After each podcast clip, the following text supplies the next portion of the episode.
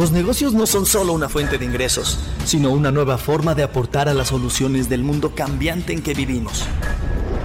Adoptar nuevas formas de pensar y actuar trasciende las estrategias de negocio, los procesos y la integración de equipos. Es ahora una nueva modalidad de emprendimiento holístico y humanista, donde todos somos uno y parte de todo. Somos mentores de negocios con 17 años de trayectoria, enfocados en mostrarte tu mejor proyecto de vida y con el único objetivo que descubras tu mejor versión, detones tu máximo potencial y logres cristalizar tu propósito de vida. Así te damos la bienvenida al podcast donde encuentras riqueza con propósito. Con Hilda y Lalo.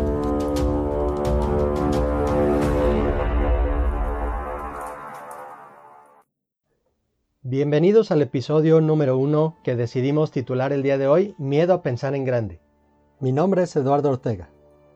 ¿Te has preguntado alguna vez cuando empiezas con la idea de emprender y cuando empiezas con la idea de construir un negocio, si de repente eso es lo que te conviene? ¿Has tenido de repente algún temor, inclusive de manera más personal, a comprarte algo porque las personas puedan pensar que el tener dinero te va a traer cosas malas? O inclusive te has detenido completamente, ya tienes todas las ideas, todo el, plan de negocio desarrollado y de repente dices, no, mejor lo empiezo después porque internamente te detiene algo y que sientes que puedes perder lo que construyas?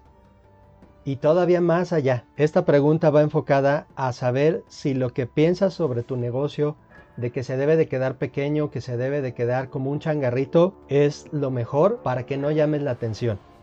Estos son miedos muy comunes que hacen normalmente a los emprendedores y empresarios pensar si ese es el camino que deben de seguir. Si estos son miedos inculcados, si son opiniones que han escuchado o si es lo que perciben en el ambiente.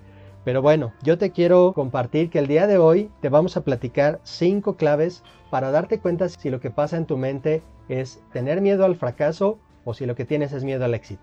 Bienvenidos. Uno de los principales puntos que hemos descubierto en este tiempo como mentores de negocios es cuando estamos precisamente con nuestros clientes haciendo la primera entrevista y conociendo sobre su negocio, haciendo el diagnóstico para saber en dónde están y hacia dónde quisieran llegar. Y nos hemos encontrado donde normalmente les preguntamos si solo quieren abrir su negocio para atender ahí en la ciudad o en la colonia en donde viven o inclusive atender otros lugares. Entonces, normalmente empiezan con ideas solamente de atender ciertas zonas, ciertas regiones y pocas veces empiezan a expandir, a abrir inclusive sucursales o a expandir el negocio para llegar a otros, a otros mercados. Entonces, esto es importante porque va a determinar si es que estás enfocado en hacerlo crecer o si te estás limitando por alguna creencia también involucra cuando lo, platican con, con, las personas que lo rodean o que lo platican con la familia, un punto importante que da pauta al punto número dos. Este punto número dos del que les vamos a platicar, me presento con ustedes nuevamente, mi nombre es Hilda, aquí estamos los dos. okay. Y bueno, este segundo punto que tiene que ver con, con la familia, el cómo cuando tú quieres empezar a crecer en el negocio, desarrollarlo a veces a gran escala, una de las preguntas que les hacemos es esa, ¿tú estás haciendo este negocio solo o lo estás haciendo con alguien más? Y en ocasiones sí, nos platican, sí, con mi esposa, con mi esposo, con mis hijos.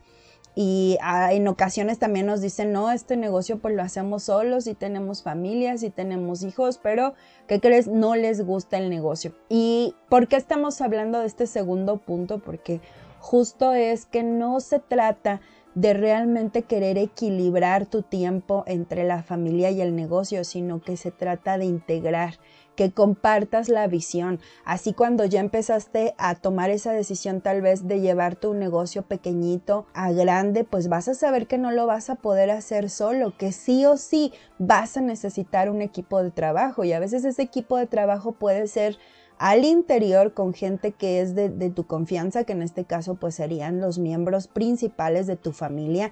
No te estoy hablando de primos, tíos, eh, hermanos, no, te estoy hablando de tu núcleo familiar.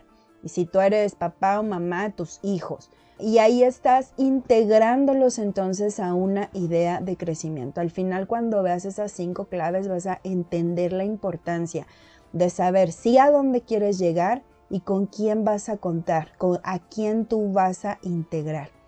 Y viene justo aquí el punto número 3 que detectamos Lalo y yo, y que viene el de el nombre, la marca que vas a ponerle a tu negocio y que va a terminar impactando en esa, en esa situación de tener miedo al fracaso o al éxito. Pues el, el punto número 3 va enfocado a definir la marca. Normalmente cuando empezamos a conceptualizar un negocio, cuando le empezamos a pensar en, en qué nombre va a llevar y cómo va a estar el logotipo y hacer todo el branding y la parte mercadológica, normalmente no pensamos en ese trasfondo que implica cuando el negocio va a crecer, cuando el negocio puede crecer y el mercado así lo requiere. Entonces nos ha tocado que de repente el nombre pues lo piensan nada más, por ejemplo, ¿no? Es muy común que le pongan el apellido o el nombre de la persona que lleva el negocio. Pero ¿qué pasa cuando este negocio ya tiene una proyección más allá y eso lo lleva a alcanzar nuevos mercados, ¿no? Inclusive a profesionalizarse cada vez más. Entonces, ahí es donde les decimos o los hemos mencionado a nuestros clientes que necesitan considerarlo a futuro. Lo piensas ahorita, lo conceptualizas ahorita, pero diseñas a futuro con la intención de empezar a posicionar una marca, porque luego inclusive ha implicado la parte del registro de la marca y cuando ya llevan 8 o 10 años resulta que ya hay otra empresa que se llama igual. Entonces, lo ideal es que empieces a considerarla como una proyección de crecimiento, que empieces a considerar que en algún momento cuando ya estés listo, inclusive te vas a tener que constituir como una persona moral. Porque te voy a decir qué pasa. Cuando están involucrados los nombres o el apellido de la persona, pues a veces también les da la inseguridad que dicen, oye, es que si crezco y si mi negocio tiene más sucursales y si llego a más personas, entonces van a saber que es mío y que yo estoy teniendo más resultados y que estoy teniendo dinero y entonces los detienen su crecimiento. Y eso pues obviamente causa conflictos y determina que el negocio no crezca, que se quede como un changarrito. Entonces, tiene mucho que ver con la forma en la que la estamos proyectando, donde, donde la idea no solo se quede en atender a la colonia o atender a cierta ciudad, sino pensar de manera expansiva. Y esto da la pauta para saber con quién lo vas a consultar, porque normalmente pues hacemos un estudio de mercado así familiar con los conocidos, los amigos, los vecinos, y es a quien les preguntamos, y eso da el punto número 4 que te va a explicar Hilda en este momento. Realmente cuando decides que quieres hacer justo lo que está comentando Eduardo de la marca, de, realmente ponerle el nombre, de realmente identificar qué es lo que tú quieres en el, en el, mismo, en el mismo negocio, va dándote la pauta a rodearte de muchas más personas para que eficientes no solamente tu trabajo, sino que realmente el negocio pueda llegar a ser expansivo. Porque cuando eh, empiezas con ese con ese nombre y con ese enfoque de crecimiento y de desarrollo, y si tú estás consultando a lo mejor a gente que está a tu alrededor, solamente tendrás una perspectiva no del cliente final o del usuario final, sino ahí se va a perder lo que al quien vas dirigido. Y si realmente tu negocio va a crecer, a, ser exponencial, a convertirse en una distribución a gran escala o en una franquicia, vas a tener que pensar en todos los públicos de diferentes ciudades, de diferentes países, a lo mejor si tu, si tu negocio, tu visión llega hasta allá. Y aquí viene este punto número cuatro y, eh, y aquí quiere hablarnos sobre cuando estamos ya teniendo esa decisión de crecimiento y de desarrollo y queremos rodearnos del equipo completo, de un equipo integral, hay una situación que les causa conflicto a la gente. Y si no sé quiénes son las personas que van a integrarse a mi equipo, si las personas que vamos, con las que voy a estar haciendo el negocio me fallan y si de repente me ponen la, la competencia ¿Y qué pasa si lo que aprenden de mí se lo llevan, lo hacen en otro negocio? ¿Cómo esa integración de realmente el propósito, la visión del negocio, se vuelca en una marca, eh, lo haces en conjunto, empiezas a llevar un equipo porque a veces pareciera que la marca solo es un logotipo y no es así. La marca tiene que ver con un todo, con los valores que va a tener la empresa, la marca tiene que ver con toda su identidad, todo el enfoque, toda la visión que realmente tenga el empresario para llevarlo a la acción. Y por eso les da miedo crecer, porque no saben compartir la visión con sus equipos de trabajo, porque involucran a gente que aun cuando no tiene realmente la visión que, tú tienes, tienen esos miedos. Y si me roban, y si me defraudan, y si hacen esto, y ahí están todos los miedos involucrados en ese crecimiento. Entonces, digamos que cuando la marca se define, estamos hablando que también las personas que van a estar involucradas van a conocer los valores, la forma de conducirse o inclusive hasta la filosofía de esa empresa. Así es. Ok. Entonces, aquí es importante porque nos hemos dado cuenta que cuando ya empiezan a, o que ya tienen la empresa montada, que ya empiezan a avanzar, que empiezan a generar una cultura organizacional, ya se sienten tan confiados que inclusive cuando empiezan a contratar personal ya ni siquiera ponen ningún tipo de filtro, ningún tipo de medidores para contratar el personal. Creo que va a ser lo fundamental de este punto número 4, donde te queremos decir que hay personas que se han visto involucradas, por ejemplo, en situaciones de inseguridad, porque en algún momento platicaron sus proyectos con familiares, con amigos, con conocidos, y eso pues obviamente implica el que de repente no sabemos quién se está enterando de nuestra empresa que podemos decir que son en teoría conocidos, no coincidimos necesariamente en la visión o no hay personas con las cuales tengas esa confianza. Así como no dejamos entrar a, cualquier persona a nuestra casa, como por qué dejaríamos entrar a un desconocido totalmente y que no coincide sus valores a nuestra propia empresa, ¿no? Eso le daría entrada a mucha información. Sí, Lalo, es que fíjate que una cosa que me pasa seguido es que dicen, es que me urge. Y cuando algo te urge, cuando llega una persona que, que, ay, es que dame trabajo, es que mira, o algún familiar a veces que ni siquiera está calificado, pero por andar de buena onda, el empresario dice, sí, sí, que, que pase, que, esté aquí trabajando con nosotros y a veces ni siquiera tienen la competencia para que realmente puedan colaborar en la empresa. Definitivo y está comprobado también en México las estadísticas realmente de, de situaciones de fraude en una empresa, de situaciones de secuestro, de situaciones de robos, de etcétera, a veces vienen justo de las personas en las que ellos más confiaban. ¿Y por qué se da eso? Porque no te diste cuenta quién estabas metiendo a tu empresa. Para nosotros ese es un punto súper importante. Exacto. Entonces, aquí estamos hablando de que tienes que ser un tanto selectivo no estamos hablando de soberbia ni de egoísmo, es simplemente ser selectivo con el núcleo con el cual compartes tu visión.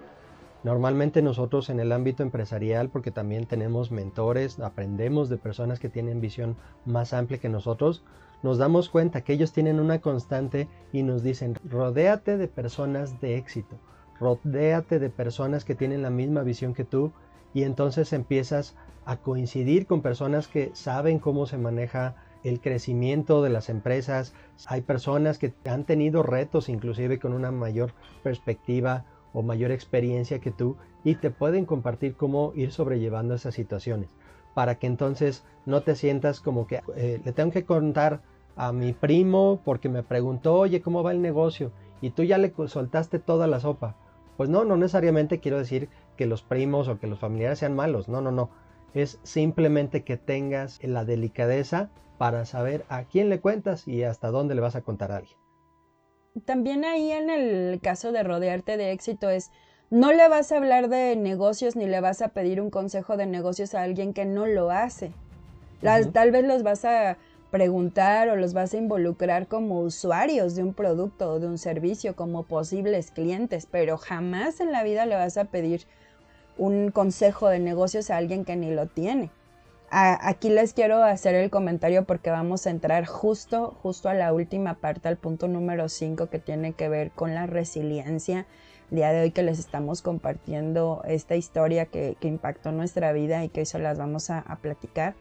Pero no quiero cerrar el punto número 4 sin decirles que en realidad cuando tú sientes envidia o quiero que sepas que el sentimiento de la envidia se origina desde la admiración.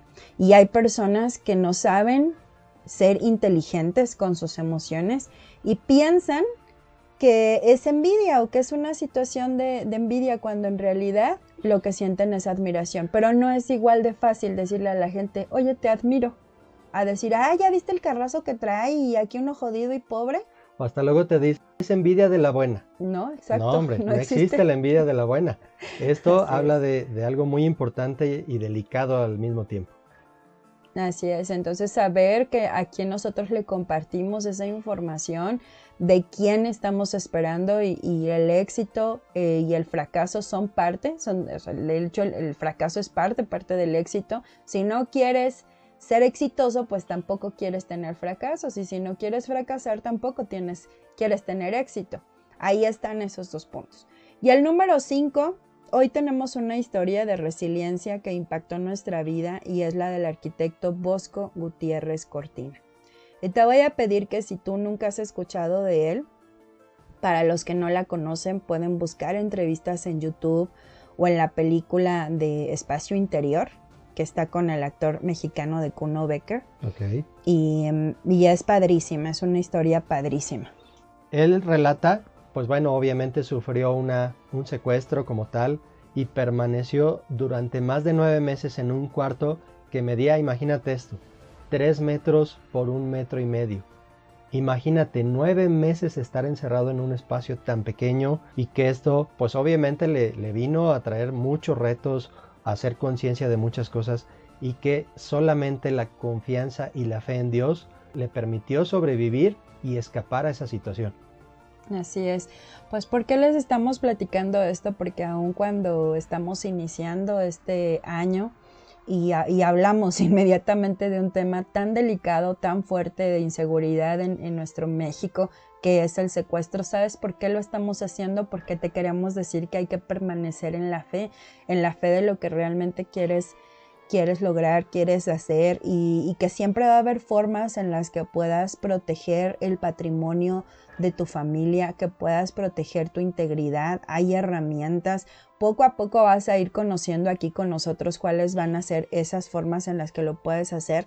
Pero justo el arquitecto Bosco te voy a platicar un poquito sobre, sobre su historia y como dice Eduardo, efectivamente fue secuestrado, estuvo en estos nueve meses en este lugar y porque se trata del espacio interior, porque es lo que él tuvo que confrontarse, tuvo pues la única comunicación que tenía con este grupo de secuestradores era a través de, papeles, porque nunca escuchó su voz, nunca en esos nueve meses él relata que pudo escuchar una voz humana.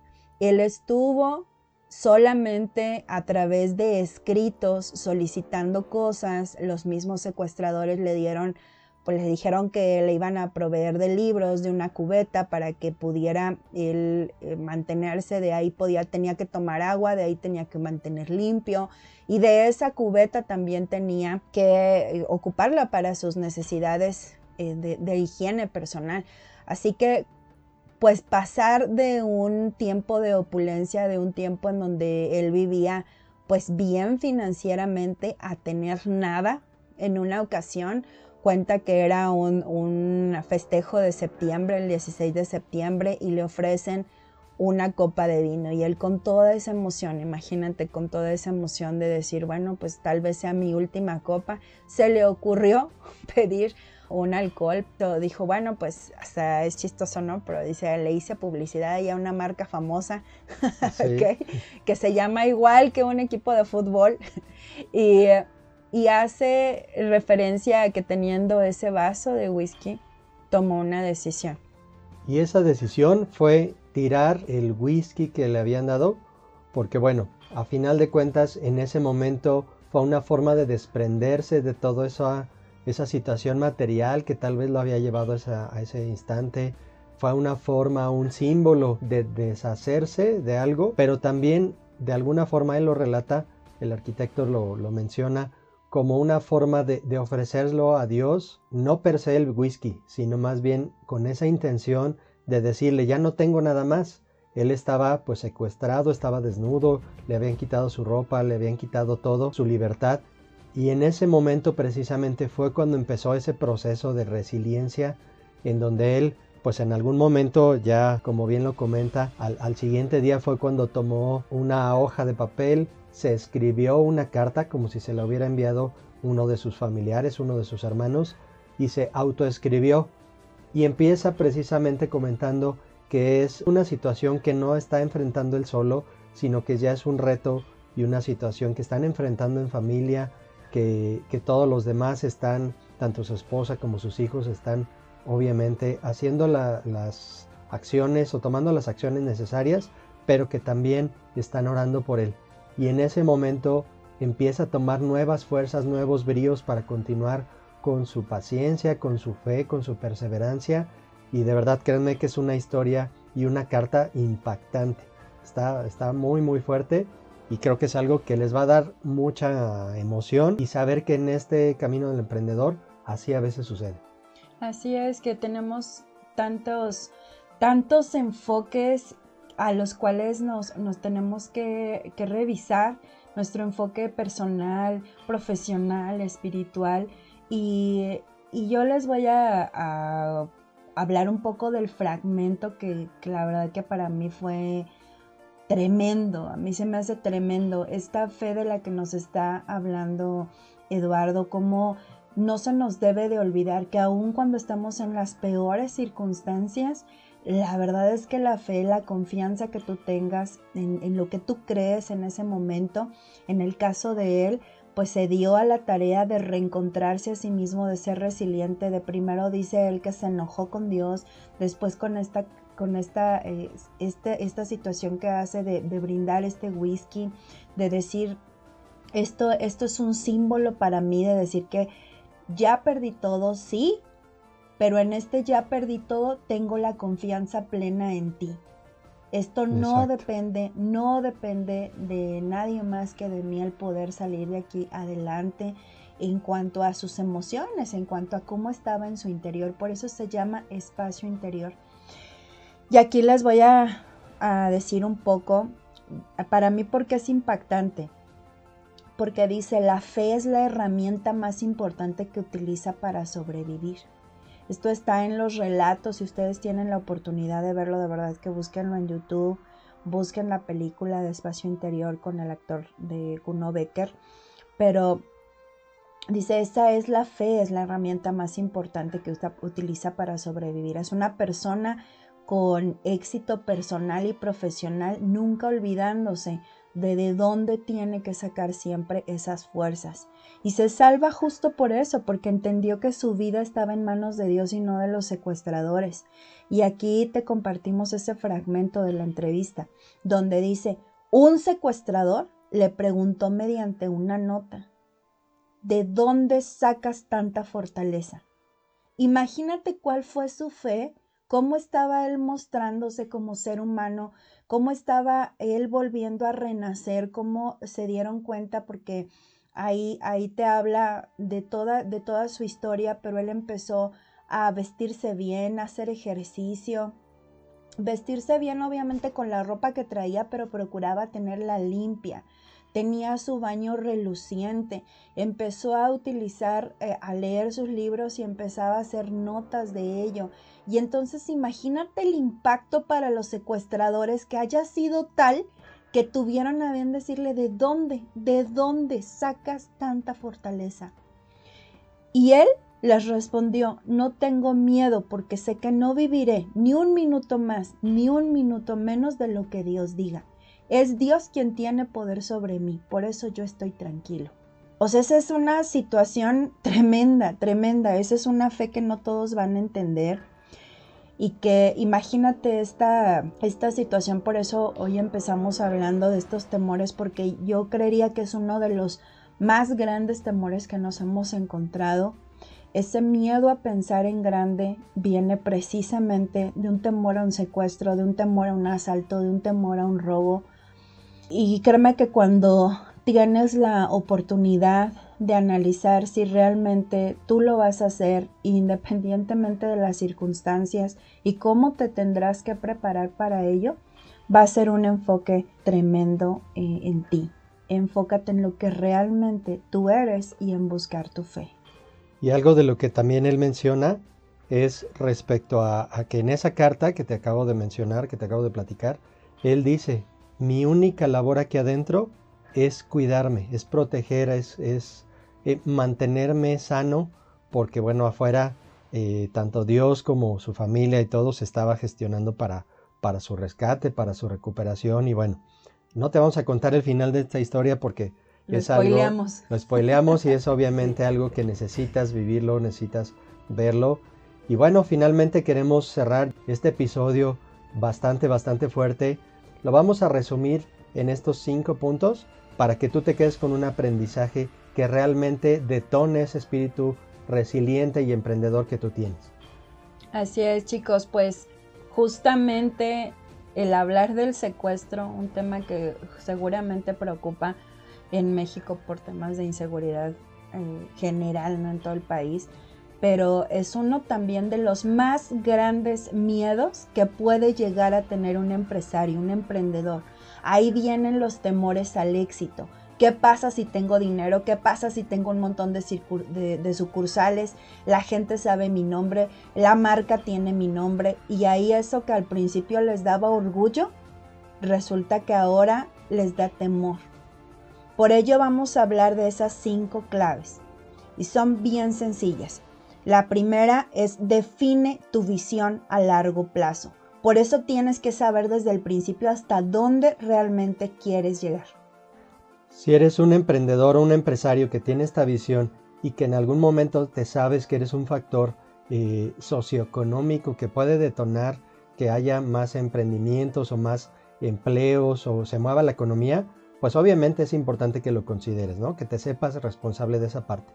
El segundo punto de este resumen es tener un plan de trascendencia. ¿Qué es lo que pasa cuando ya la empresa a lo mejor ya fue conducida, dirigida por el abuelo y de repente se lo pasó al papá y ahora el hijo es el que lo va a tener o el nieto, por decirlo así? Entonces es donde tenemos que pensar en ese plan B porque sabemos que la vida de todos no la tenemos garantizada, pero al mismo tiempo podemos empezar a, pensar con sabiduría, con visión. Así es, que esa visión tenga una trascendencia, esos serían los primeros dos puntos. El número tres es definir tu marca y cuando estés realmente listo te puedas constituir como una persona moral. En el momento en el que al día de hoy podemos ver en empresas mexicanas, ¿no? Como Salinas y Rocha, por ejemplo, que es una empresa que sabemos que es de, de una familia como a lo mejor, pero no sé, vamos a suponer Televisa, y ahí estamos hablando de los Azcárragas, sí, pero hay una marca en la que no conoces, es grandes empresas como... Como Coppel, por ejemplo, o, muchas empresas de que en un inicio simplemente lo empezó una sola persona, un emprendedor que, llevó la marca y pasaron décadas y la siguió construyendo y llevando a nuevos mercados y eso pues permitió que la familia se integrara. Entonces ahí es donde está precisamente el que tengas esa proyección y desde el nombre empieces a construirlo y a considerar esos factores. Así es, porque ahí a lo mejor ya estás poniendo en un acta constitutiva qué pasa o qué sucede si. De hecho, hay empresarios grandes que tienen hasta primas de seguros antisecuestros. Exactamente. Ahí está otra de las formas en las que puedes proteger, por supuesto, tu patrimonio, tu futuro, pero también la trascendencia del negocio. El número cuatro sería procurar un círculo de influencia con personas de valor, muchachos. Así como tienes la, la, precaución de no invitar a cualquier persona a tu casa, tampoco invitas a cualquier persona a tu negocio.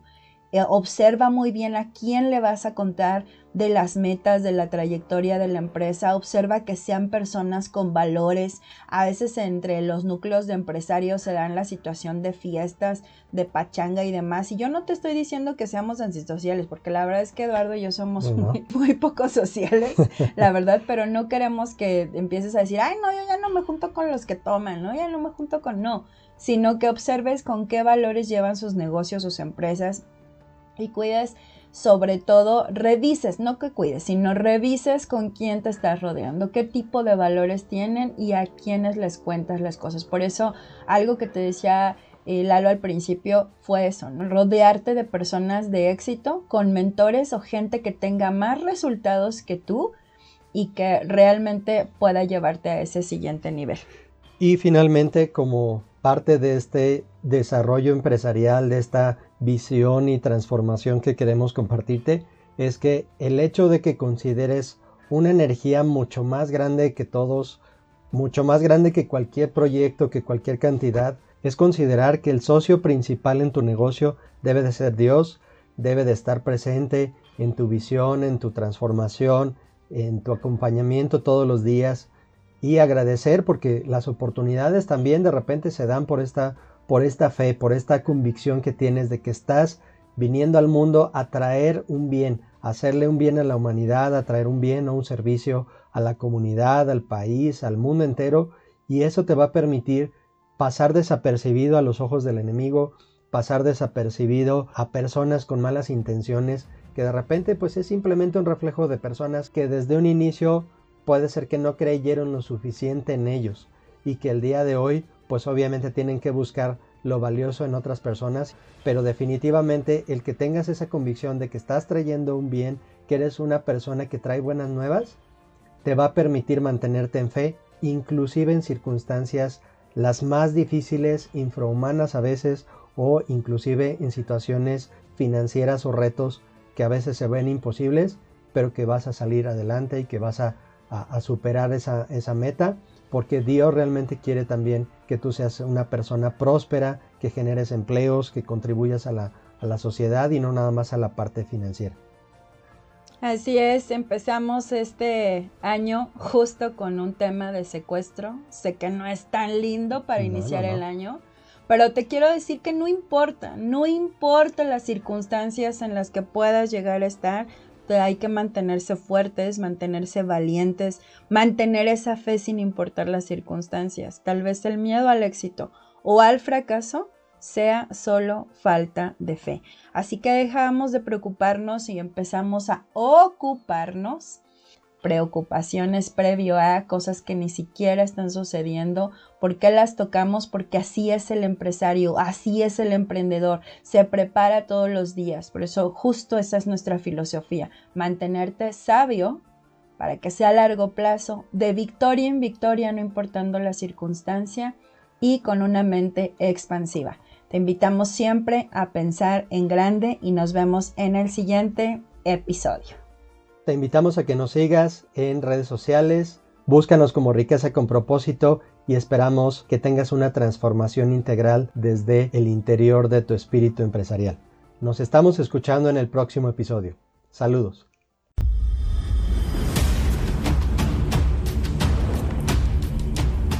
encanta cómo complementa todo lo de la riqueza con lo espiritual y lo holístico para crear un equilibrio en nuestras vidas.